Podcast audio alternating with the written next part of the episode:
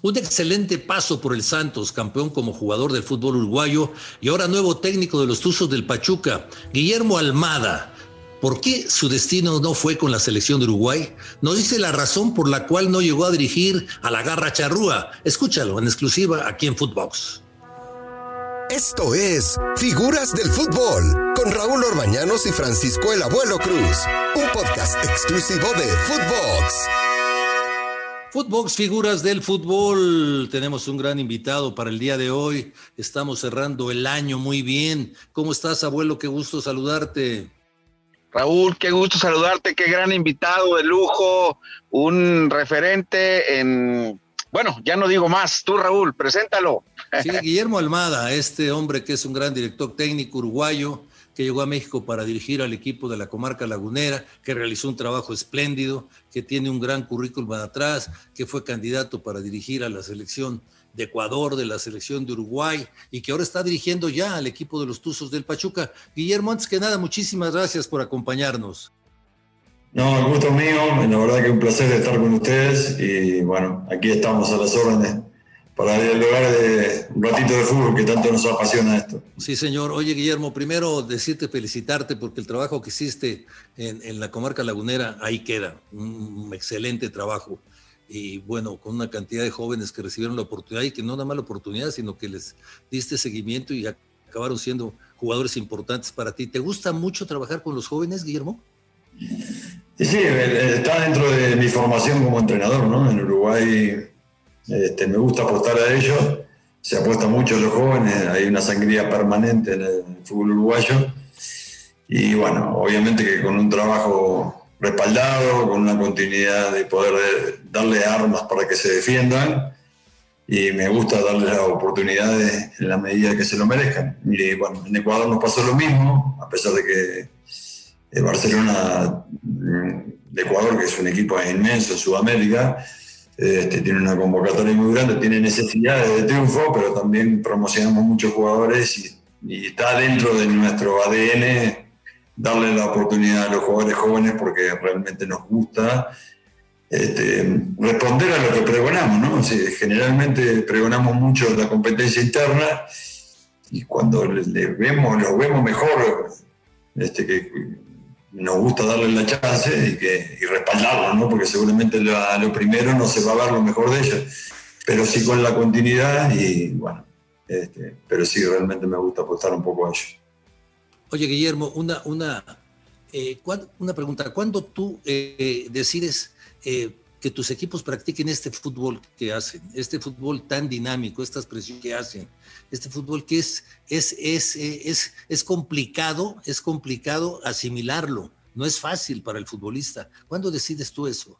Mira, creo que lo fui recabando a, medida que fui haciendo mi carrera como jugador, ¿no? Fui recabando ideas de varios lugares y bueno, como siempre le digo a los futbolistas, la idea es marcar una diferencia desde desde, de, acuerdo de donde nos pida el, partido. ¿no? Hay, hay, partidos que vamos a ganar jugando mejor que el rival, en, otros este, por la garra, la lucha, porque no vamos a poder jugar bien, y hay otros que vamos a ganar por la intensidad, el ritmo, obviamente que eso demanda mucha preparación, cuando un equipo le pone intensidad de juego, generalmente si hay otro que no está tan bien, se te para los últimos 15, 20 minutos y uno puede marcar una diferencia allí. Entonces son varios aspectos que nosotros tenemos en cuenta y que tratamos de trabajar, que no es una tarea sencilla. Y bueno, para tratar de lograr resultados, que es lo más difícil de lograr en el fútbol.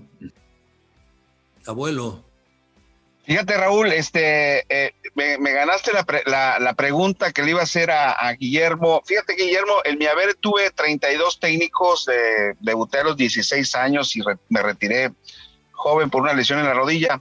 Eh, mi pregunta es la siguiente, eh, ¿realmente Guillermo es como lo observa uno? Eh, es decir, su, forma de, vida, es, ese temperamento también es en el quehacer cotidiano o solamente es en el, día de los partidos? No, no. Esa es la realidad. Soy muy tranquilo en mi casa, por más que sí tengo temperamento y soy calentón, no, me enojo. Este, pero me gusta la perfección en el fútbol, ¿no? y, lamentablemente no existe. Este, no me gusta dejar ni librado nada al azar, uno está en todos los detalles y después eh, me gusta que esa puesta en escena que entrenamos en la semana salga a la perfección y vuelvo a insistir, no existe.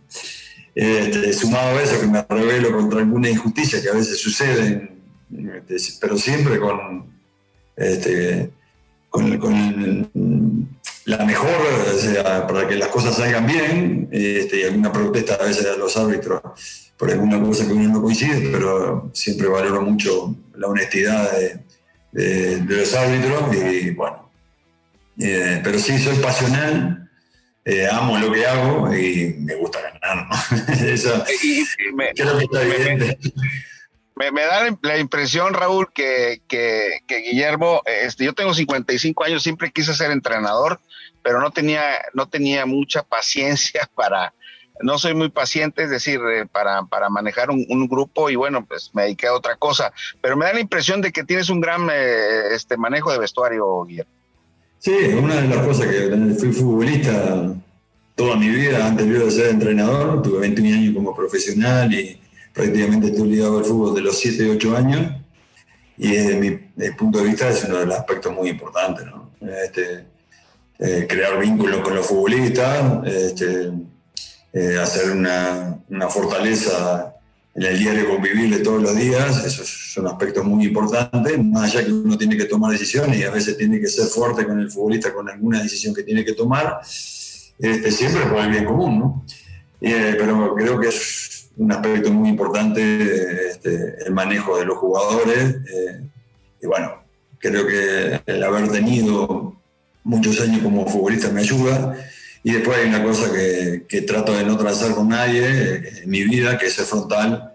Y más allá de, de, alguna noticia dura que hay que darle a los futbolistas, me gusta que se enteren por mi boca. Y, claro, claro. bueno, este, eso a veces se valora muchísimo. No me gustaba eso a mí cuando fui futbolista y bueno, a veces que hay que comunicar algunas decisiones que no son este, simpáticas, pero uno lo hace, repito, por el bien grupal, o tomar decisiones de quién entran a jugar y quién queda fuera, o pregonar esta competencia interna que decía anteriormente, y tratar de no equivocarse, bueno, todas esas cosas que en el manejo para mí son muy importantes. ¿E-, ¿Eso lo valora mucho el futbolista, Guillermo? Sí, muchísimo. muchísimo. Y el, futbolista, el futbolista lo palpa, lo palpa cuando un entrenador este, no te está diciendo la verdad y te deja de creer. Nosotros los entrenadores vivimos este, del convencimiento de los futbolistas y que nos creen. Eh, si, no te compran la idea en, la conducción y en el, estilo y en la idea de juego, es muy difícil. Este, entonces, desde mi punto de vista, la frontalidad, por más noticias duras que pueda hacer, como a veces tenés que sacar a algún futbolista por decisiones tácticas o, hacer un, algún recambio, yo trato de siempre en la cara tratar de decírselo y darle las, razones por qué uno lo hace. Eh, cuando sales de Santos, yo la verdad no lo, no lo entendí, no lo entendí, pero yo pensé, se va para Uruguay, se va con la selección. Y, bueno, sí, era una, de mis ideas, ¿no? Este, por más que yo no, no fui claro y no, dije que no, no, no me parece serio un proyecto de dirigir cuatro partidos, que es lo que queda de eliminatoria, y después se clasifica al Mundial, se sigue hasta, el Mundial. Bueno, este, eh, lo dije y a las personas que me consultaron se lo, se lo manifesté. ¿no? Eh, tenemos oye, una, oye. Una idea de, perdón que termine un poquito la idea, tenemos una idea de, de, juego distinta en la que se practica en Uruguay y eso no se va a lograr en cuatro partidos.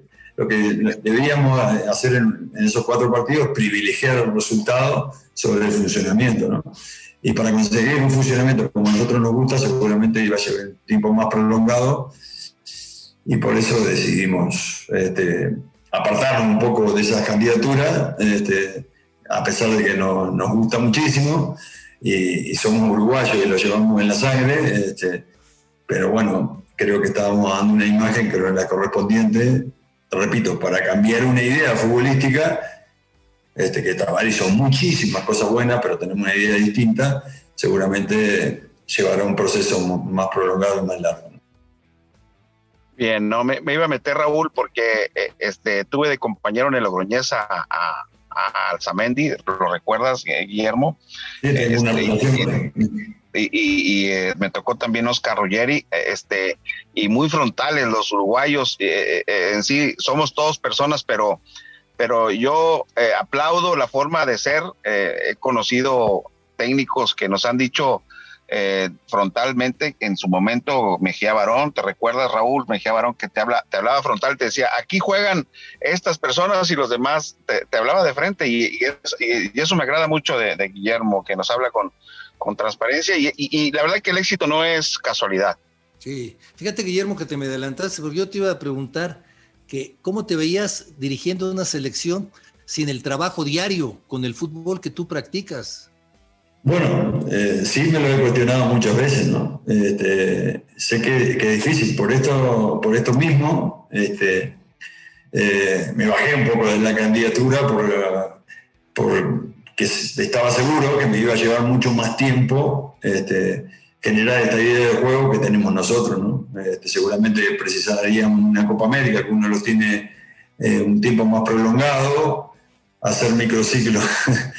Teníamos pensado en Europa o en Sudamérica, dependiendo de los futbolistas que, que tuviéramos, pero sí, obviamente en dos o tres meses no íbamos a poder inculcar la idea. Si fuera un equipo, quizás podemos ir acechando alguna cosa porque lo tenés todos los días, pero la, la selección no. Y bueno, este será para la próxima eh, oportunidad. Como dije, eh, públicamente también apoyaremos al que esté a muerte porque, bueno, es nuestra selección y queremos que clasifique al mundial. Está Diego, por ejemplo, que, que, que, tenemos también una excelente relación con él. Vivimos en el mismo barrio en Uruguay, tenemos casas casi contiguas Así que le decíamos el mayor de los éxitos, ¿no? porque el éxito de él va a ser de, todos nosotros. ¿Cómo hacen para sacar tantos futbolistas? Son tres millones de habitantes y la producción que tienen es la mayor producción en el mundo, desde luego tomando en consideración la cantidad de futbolistas que tienen. Pero bueno, salen y salen y salen muy buenos futbolistas, muy buenos futbolistas. Yo, yo de veras admiro mucho el trabajo que se hace en Uruguay, porque bueno, el, el torneo no tiene el mismo nivel que tenía hace años, precisamente por eso, por la fuga de, por la fuga de talento. Sí, sí, en Uruguay se respira fútbol. Y aparte hay una organización que está liderada por el Estado, que prácticamente a los cinco años los niños empiezan a competir en todo el país. Y no hay niño que no juegue al baile de fútbol. Y después este, ahí empiezan los scouts en, en varias regiones del país y después los incorporan los equipos profesionales que hacen un gran trabajo a pesar de, cantidad de carencias que tienen en la infraestructura, ¿no? Este, pero creo que todos los que hemos sido niños, el, primer sueño que tenemos es ser futbolistas, ¿no? Prácticamente eh, en Santa Claus o en Los Reyes, la pelota está siempre. Yo no me acuerdo en mi niñez nunca de, estos, de, estas celebridades, te repito, que no me dejaron una pelota. Y que prácticamente eran todos los niños del barrio, era lo mismo, ¿no? Este, entonces, eh, prácticamente es real, nacimos, nacemos con una pelota debajo del brazo. Suma esta organización que te digo, que prácticamente todos los padres empujan a los niños a competir en el fútbol y después, si se van a otro deporte, es por descarte. ¿no? Este, este, así que eh, prácticamente respiramos fútbol en Uruguay. Muy interesante muy interesante, Guillermo. Eh, eh, este, ah, tocando un tema de, lo que acabamos de, vivir acá en, el fútbol mexicano, eh, este, ¿te parece justo campeón el Atlas o cómo viste el desarrollo de esta liguilla? Este, ya te diste cuenta que son dos torneos totalmente diferentes. ¿Justo campeón Atlas para ti? No te pierdas la segunda parte con Guillermo Almada en el siguiente episodio de Figuras del Fútbol. Esto fue Figuras del Fútbol con Raúl Orbañanos y Francisco Javier el Abuelo Cruz, podcast exclusivo de Footbox.